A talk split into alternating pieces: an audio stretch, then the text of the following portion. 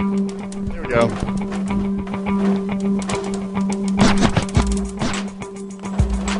In the future, the world will be a better place. In the future, I wish everybody will be rich. In the future, there will be more voice activated stuff. In the future, there will be dolphin butlers. In the future, houses will float in the sky. In the future, we'll be able to talk to aliens. In the future, there will be a cure for AIDS. In the future, we will live on the moon. In the future, we will have cars that run on water. In the future, everything will be technology. In the future, we will have jetpacks. In the future, everyone will drive submarines. In the future, we will be able to travel through time. In the future, the sun will be red. In the future, they will have flying cars. Sweet. In the future, doctors will find a cure for breast cancer. In the future, there will be big underwater cities. In the future, they'll bring the dodo bird back to life. In the future, the earth will blow up. In the future, things will be snowy. Forever. In the future, we will live on the moon. In the future, pens will write at our command. In the future, I will die. In the future, dinosaurs will replace our pets. In the future, we'll have World War III. In the future, there will be flying cars. In the future, something will happen.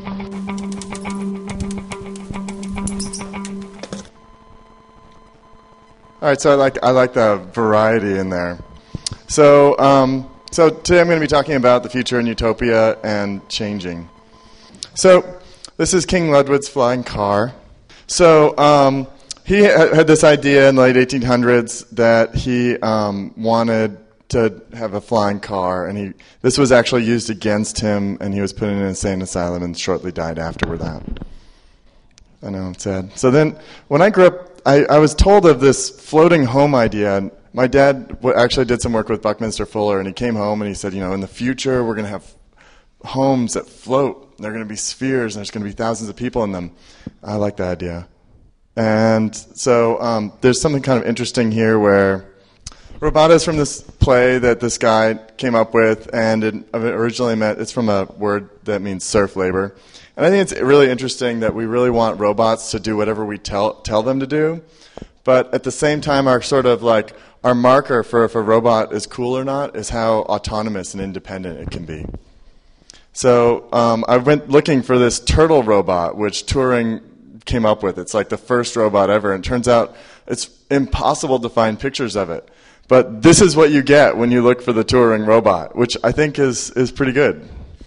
So I was in the um, I was in the uh, subway in New York City, and I'm listening to this singer who's singing beautiful love songs and gathering a group of people. And there's like three people dancing, and everybody's happy. And it's the most beautiful moment, and it, love is just pouring out of this singer songwriter. And this guy kind of walks by me and he goes, Just gives you a shred of hope for humanity, doesn't it? And it really kind of it like hit me like a, a sock to the you know like a slam to the chest. Like, oh my gosh, this guy really thinks that the future is so miserable and that there's really no hope. Was, he was pure hopelessness embodied in a human being surrounded by love. Strange. So I began to think that there were people out there who didn't think that there was a future full of hope. And it, it turns out that there's a, it's, it's kind of a, a prevailing like theme that I, I, if you look for it, all of, a, all of a sudden nobody has hope. So don't look for it. It's there. Um, people think like a nuclear explosion is going to happen, or you know the apocalypse, the Mayan calendar is going to end, the psychics all say a white horse is going to come, and George Bush kind of is another sign of the end. And um, my friend Leo Leo Leo Durack from Seattle, he gave this great presentation where he basically said, if you want to save the world, you need to be a hippie or a geek. And the thing about being a hippie is that the green movement really doesn't have any traction. So you should join the robots and let's save the world with technology. So I thought that was interesting.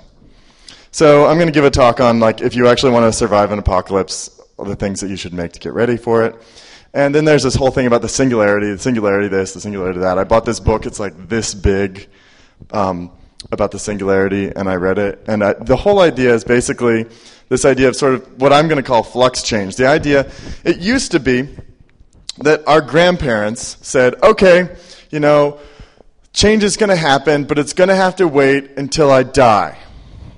Because, and that was the way it was. It was. It was like, okay, you want um, a flying car? Well, I use a regular car, so you're going to have to wait till I die. Or, okay, we have an industrial revolution. You want your revolution. You have to wait until, you know, the next generation. So it used to be that generations took a generation for people to die. Since I was the, the I think I was the X generation, the X gen. Then the next year there was the Y gen and the Z gen. And it turns out that generations these days only last like a year or two or three at max. So now we've kind of got this acceleration of generations where generations used to be a generation and now they're actually just a few years. It's just a, it's more like a trend is what we call a generation, but it's shortening up. Change is happening faster. We've got like, um, this is from the Singularity is near that big book.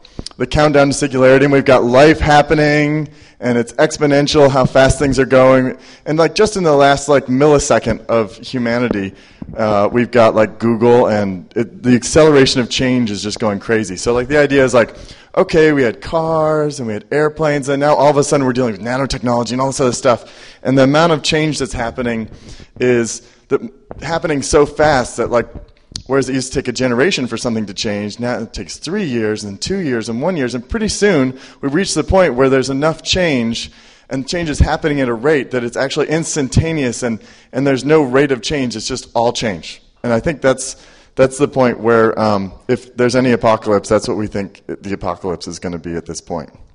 So um, I propose a new utopia, an idea, because I started looking around after I heard this guy and I started thinking, well, what's the new utopia? If we want to live in a future that's bright, what does it look like? And it turns out there's really not that much out there right now for like current utopian thinking. You've got like the Terminator kind of, you know, we've got Mad Max, we've got the Terminator, we've got all these kind of really like cool looking 3D graphics kind of futures, but we don't really have anything that, that is, is happy. And so it's likely we'll integrate with machines and we'll accept hardware and software into our identity. And, you know, our cars, cell phones, computers, and social networks are steps on the way to this cyborg utopia. And, um, but I thought it was interesting. I asked my students when I was a teacher, what do you think is going to be the technology of the future? And without a doubt, the main themes were embedded cell phones in your brain or in your skull or in your jaw or in your tooth, and being able to connect over large distances with minimum amounts of effort. And we're actually pretty much there in terms of external technology. You know, we're here. You can use Skype to talk to pretty much anyone everywhere when it works and stuff like this. And, uh, and hoverboards are fun. Uh, so a few problems get solved when we in this utopia. We don't die. The, they're actually that's it's I, when I first started doing research on this. I talked, you know, I started reading up on these people who have this idea that we're not going to die. And at first, I was like, these people are crazy, they're crackpots, but it's actually likely that in the next few generations, we'll get to choose when we die, not because we're committing suicide, but because we've lived long enough. I think that's going to be really interesting. Um, it, at that point, when we choose when we die, it's, we don't have to worry so much about reproduction. We can replicate. It's, we're to the point where we might get to replication, where you know maybe baby, maybe maybe making babies is fun enough that we'll keep doing it, but we won't have to. Um, sex can become genetic engineering. This kind of stuff was all basically put forth in this 1985 um, Cyborg Manifesto, which Donna Haraway wrote. It's on Wikipedia. It's, it's actually pretty impressive for being 1985.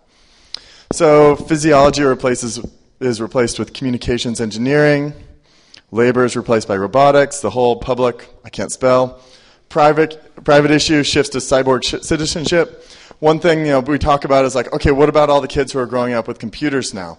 Well, we're actually kind of like them in that we're growing up with computers. We're continuing to be people growing up with computers. But it's just interesting when you're in a classroom and you, the students, you can actually ask the students who are the MySpace queens in the room, and three students raise their hand, and everybody will agree that they're the ones who are basically in charge of the social network of the classroom and the school. And there's this whole other world that that, where, that involves social capital. Uh, so then we've got nanotech stuff. Actually, in, in San Francisco, there, there's a, um, a proposed hazardous materials ordinance amendment which basically says, like, okay, there's enough stuff here that's dangerous. We should probably have everybody register their projects. Okay, um, you have to have a monkey in every presentation, I believe. So here's my chimpanzee. This is a chimpanzee that they hooked up. Probably, it looks like they've cut out part of the picture there, and that's probably because it's really gross at the top of his head. And I think it's interesting that that part of the picture is gone. I'm not sure what should be there, but I'm, I'm guessing it's probably not something pretty because this was a really public picture on in newspapers and stuff. But they made they set it up and they starved him and then said, "Okay, here's some food and the only way you get it is if you move this robotic arm with your brain." And I think it's probably an open brain. Okay, so um, DIY ESP. So I thought, you know, okay, we don't have to wait for this apocalypse for this exciting time to happen. Let's do it ourselves. So let's start off. Um, this is actually something that I'm working on my own version of with LEDs and a wristwatch, basically. Um, I mean, a compass would work too. But, you know, I don't know how many times I get out of a subway, and even like in New York City where I actually know where I am, and I, and I come out and I, and I have no idea which way is north. And I, and I literally will go three blocks in the wrong direction before realizing that the numbers are going the wrong way. So um, this is my friends Xander and Phil, and they made up this really cool belt. And this belt actually has pager motors in it that vibrate. And if you wear it all the time, it always vibrates the pager motor closest to north. So it becomes this extra sense that you just get used to. It's an, it's an, it's an added bonus. It's like, you know, the thing that homing pigeons probably have embedded in them that we don't have. So, um, yeah, uh, is it in their beaks? Okay, well, we don't have beaks, so we have to work this out. So you can make your own Geiger counter. I think this could be handy. Uh, I didn't get a picture of this. I wish I had. I actually saw it on in a video chat, but my friend Divide put together this set of uh, cameras in front of display uh, little video monitors that go in front of your eyes. So you're actually seeing what you should be seeing with your eyes, except you're seeing it through a camera and a video monitor right next to your eye. And I like that he said it's it's like a very surreal video game. Next, next, next. Specifically, crossing left and right in, right right eye input is the next thing. Okay. Uh, how many of you have heard Quinn Norton's speech? Okay, so you know what I'm talking about. Quinn Norton uh, embedded a magnet in her finger, and she got this it, when her um, when the nerves in her finger uh, joined with this magnet. She got a sixth sense of being able to understand where electricity was and mag- magnetic fields. Really interesting. It actually went south, and and the silicone casing broke, and it turned black and rather disgusting, and she had to have it taken out. But what she brought up is what happens when your friends don't have to sleep. She, she does this whole body hack presentation on how to hack your body. And, you know, the tools are all there on eBay at this point, and you can pretty much do whatever you want surgically, so why not? And one of the things she talks about is like, okay, you can take this drug that means that, that they use a lot in the military, that means you don't have to sleep, and you basically just don't have to sleep for days on end or minimal amount of sleep.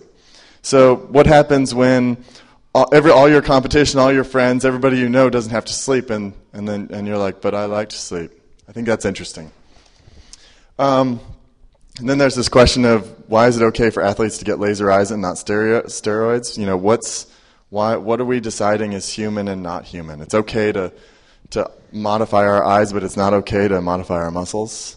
And this is Jennifer. She actually, I just need to read her blog post because she just got her cochlear implant. I think it's really cool that people blog this stuff, and this is just a blog about Jennifer and her like really bad choice of colors in um, cochlear implant. But you know, she basically now gets to hear, which is really cool. And uh, moving right along, this is my friend Mitch. He's making a. He's working on. He's really interested in brain stuff. He made the brain machine. I go on and on about this all the time.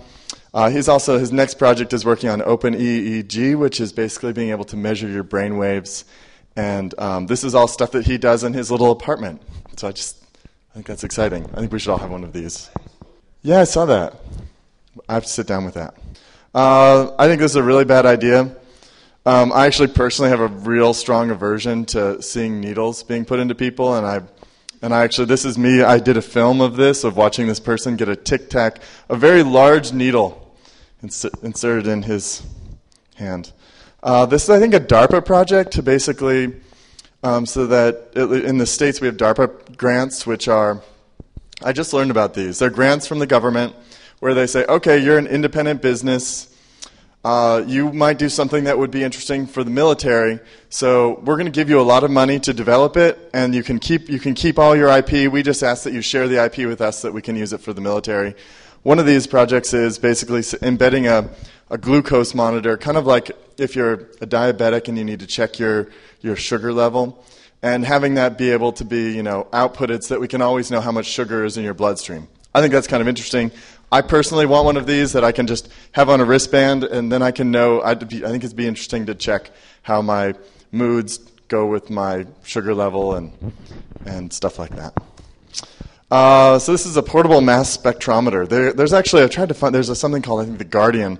Couldn't find a picture of it, but it's a it's a portable spectrometer that you can basically that's mostly used right now in like crime prevention and on on site blood analysis and chemical analysis in like crime scenes where they come with this thing and it's like a tricorder basically this is a bigger one put together by purdue but it's basically you come up you put a sample inside it or you use a, uh, it's a special light analysis device so it actually sends out like a laser and then it takes the inner the reflections back and the wavelength of the reflections can actually tell you pretty specifically in about 10 minutes what the chemical makeup is in the thing that you're pointing the laser at. Okay, so I think there's this whole thing is like, okay, so we have a DIY revolution. In the post apocalyptic utopia, we get to make everything ourselves, and we don't have to go to school. So there's this interesting thing right now where in the past five years, you know, probably only 1% of people who make things publish how to do it on the internet. It's a major pain in the ass. I do this for my job, I know. And so but the nice thing is, is that still a lot of really cool stuff. That's a lot of stuff that people have made that they're publishing to the internet. So if you want to make it, you can just learn about how other people have made it, and you can either do it differently or you can do it the same. So you don't have to go to school.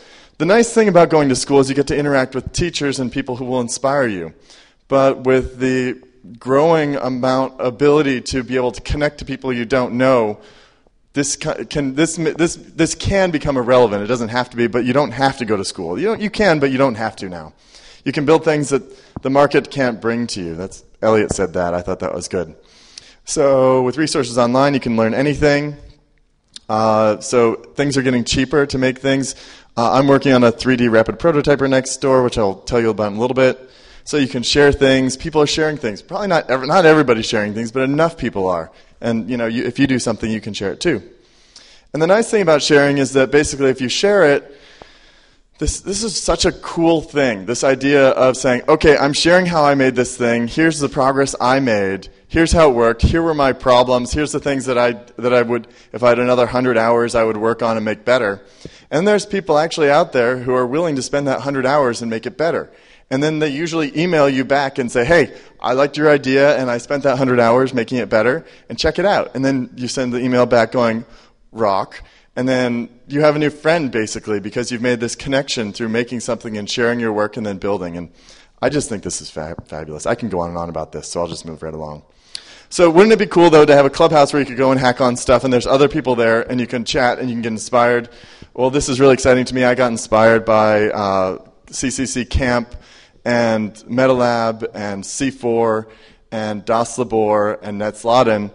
And so, um, and this particular document, which Jens was one of the writers on, and um, so uh, I'm working on one in New York City, and uh, you've already got one here in, in Vienna, just down the street at the MetaLab. You should all go and sign up and go there and have bring your own projects and get the really intelligent people there to help you work on them. That's what I did with this project.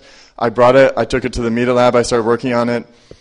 About 20 people came through and had and spent more than an hour on it. Some of them came in and we and over the last we basically started working on it on Monday officially, and it's over there pretty much done except for the software and the weird bugs we're having. But um, we didn't sleep for three days and it was really fun. So you should. It's like if you have a project, if you have a dream, you shouldn't like let the fact that you don't know how to know, do something stop you. So we made a self-replicating robot. Well, it's not really a self-replicating robot. The idea is that it's actually a robot that could print out parts to make a self-replicating robot. But um, we got inspired. We collaborated. It's really cool. You can do lots of things with it. And um, we have lots of ideas of where to go from here. And so change is changing. This idea that um, the change, the amount, the rate of change is changing. The way we think about change is changing. The way that we get information about what is changing is changing, and we have more and more possibilities to be more aware of what's going on in the world and things are changing. And I think sl- we're slowly getting used to the idea that it doesn't take so long for things to change and that we can participate in the change. And so that's what's really exciting to me about the post apocalyptic cyborg utopia. And I think, am I near the end? Yes. Thank you to Monochrome, Robo Exotica, MuseumsQuartier, and that's me, and that's it. Thank you.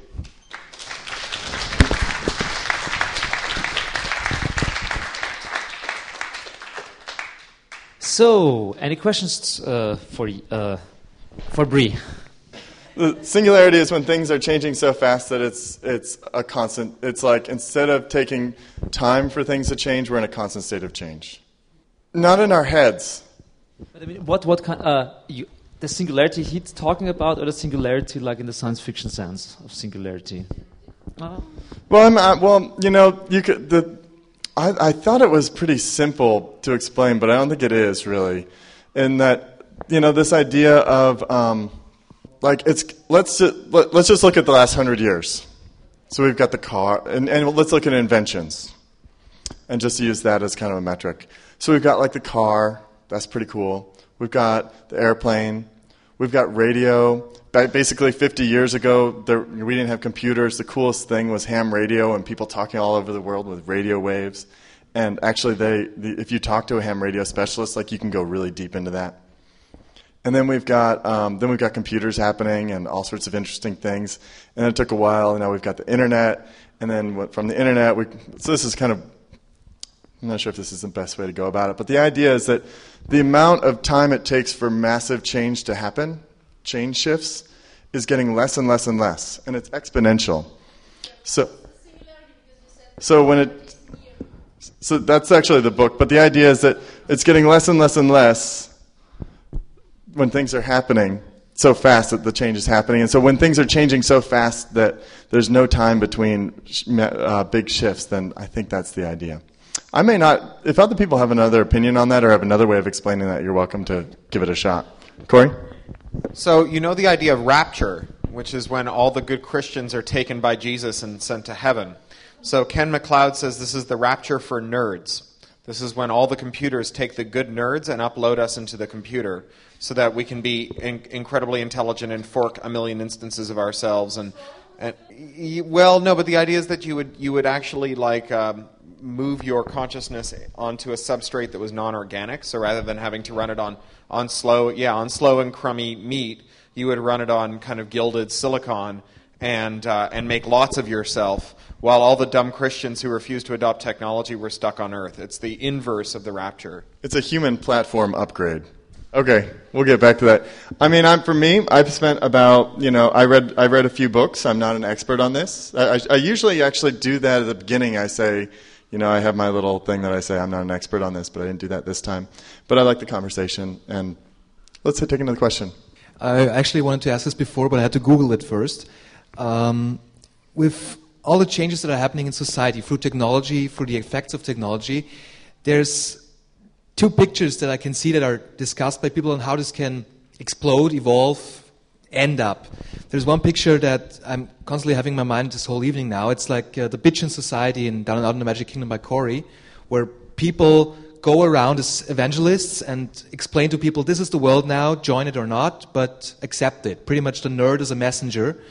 The other way is that it somewhat just evolves to a level where you can't ignore it anymore, where you can't be a dumb Christian that says, I don't want to have anything to do with this shindiggery and just live with it. And I wanted to hear your thoughts on this. What will happen, or will it be something completely different? Um, so I think it's interesting because usually change happens and we don't really know it. I mean, we just kind of we shift into it and we just accept it. So it might be the state. I'm just going to get maybe I'm going to make guesses. Maybe it's that what happens is you know all of a sudden we have this option to back up um, our experiences to a hard drive. I mean, we can we have that in sort of a, a, an off-board state in that we, we can all take pictures and upload them to a site and archive them. And if we could, if, if, we, if that incorporated into sort of, if we had an organic option that was exciting and easy and safe, I mean, like, I think everybody's kind of like, oh no, is this going to be the voting machine of the future? But um, and it might be. We don't know. So, but the exciting thing is like new possibilities will open up and. Um, and we'll just experience them. I'm not sure what will happen, but I think it'll be interesting to be aware of it as it happens. And um, so let's see. Your question was, what will happen in terms of shifts in terms of how will people integrate this into their lives? I think that was your question. What, how will people integrate it? I mean, the way people do these things, integrate new technology into their lives, is it takes time. Like my grandpa just started using photo sharing sites, and it's exciting. But it, it, it they've been out for a lot longer than than he has, and. Um, uh, so I think it's just a matter of we'll have like people who are like the cutting edge and they'll start doing it and they'll be really excited and they'll probably get some interesting publicity in some way or another and then you know everybody went out and bought like how many how many how, how many millions of people made iPhone, went out and bought iPhones on the first time they came out so there might be something where it was it's like a commercial venture and we all get really excited about it and we all buy it on the same day I don't know the the novel Damon wrote Damon Knight wrote just before he died Why Do Birds um, is about someone who comes to Earth having been given by aliens the mission of getting everyone on Earth to, to walk into a box, to climb into a giant, build a box and then climb inside of it. And um, he has a ring that makes anyone he, who touches it do whatever he says. And so he meets with all these people and shakes their hands, and they do what he says, and he proceeds to put all of humanity into the box. And one of the things that he does is he meets with a marketing firm to figure out how to sell putting all of humanity into a box and they say, well, the easiest way to do it is to tell them that only the rich people are allowed in the box, and then everyone else will demand to be allowed in the box. So maybe that's how we'll all get uploaded. We'll say that no one's allowed to be uploaded except rich people. I like that idea. An- another possibility could be that you know with genetic engineering and this nanotechnology, it, you know we think okay that's a long time away, but maybe it's not. Maybe there's like some aha moment that happens and it just happens in a few years, and somebody um, like with bad intentions, comes up with the idea to um, come up with something that will kill all white people, and instead it kills everybody. And we have like, you know, we have, and then we have this option all of a sudden to upload our consciousness, and so we can either upload our consciousness or we can die um, like unknown death, and that would be pretty motivating. Okay, that was kind of a bad one to end on. um, but I think that's it. Thank you very much. Okay. Thanks a lot, Pettis.